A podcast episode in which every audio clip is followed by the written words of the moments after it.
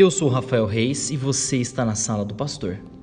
Se você já foi chamado de ingênuo só por ter a esperança em Jesus Cristo, saiba que ingenuidade, na verdade, é ter esperança nas paixões, na riqueza, no esforço pessoal, em política.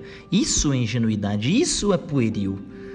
Saiba que a cruz de Cristo é o único lugar onde você pode ser esperançoso sem ser ingênuo. A cruz de Cristo é a fonte de todas as esperanças, das quais você jamais se arrependerá, mesmo que debochem de você.